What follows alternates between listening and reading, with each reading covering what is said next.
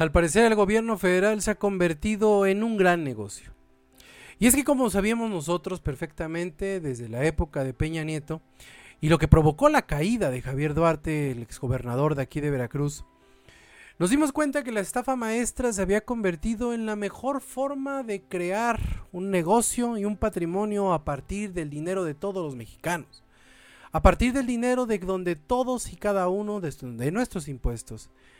Ponemos un granito de arena para que estos sinvergüenzas sigan y sigan creciendo su fortuna a gran escala.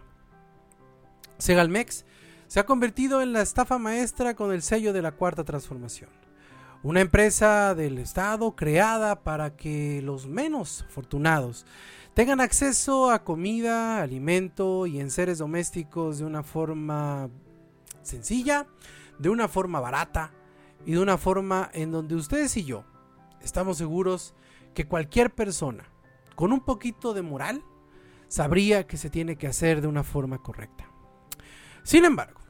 en un gobierno en donde desaparecen cosas, en un gobierno que no es transparente, en un gobierno que desafortunadamente no entiende razones, la cuarta transformación se aprovechó precisamente de ese halo de ignorancia que tienen todos los mexicanos y ha desfalcado por más de 15 mil millones de pesos al erario en algo que ni siquiera el mismo prismo más recalcitrante se atrevió a hacer. Y es que desde la época del Conasupo no existía un chantaje igual, no existía un fraude de tal escala, y sobre todo, no existía una forma en donde tan silente como efectivo,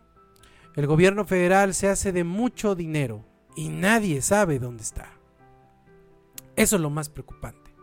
Porque podemos perder 500 pesos, podemos perder 200 pesos, podemos perder a lo mejor de la cartera 100 pesos. Pero perder 15 mil millones de pesos es algo que ni siquiera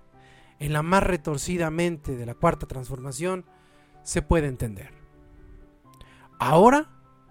en este gobierno que exige y que habla del pasado, de un pasado corrupto, de un pasado oligarca, de un pasado que no, no dejaba absolutamente nada para robar, hoy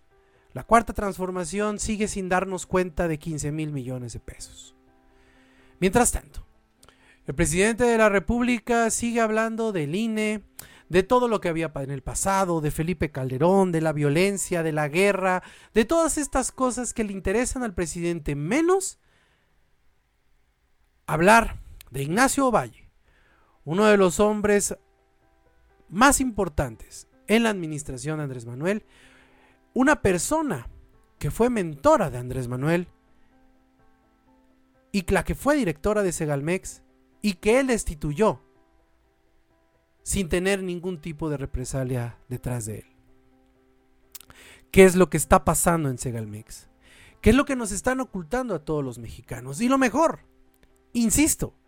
¿Dónde están 15 mil millones de pesos que absolutamente nadie sabe cuál fue su destino? Hoy, el presidente de la República habló de que todas las personas que están en contra de él, a favor del INE,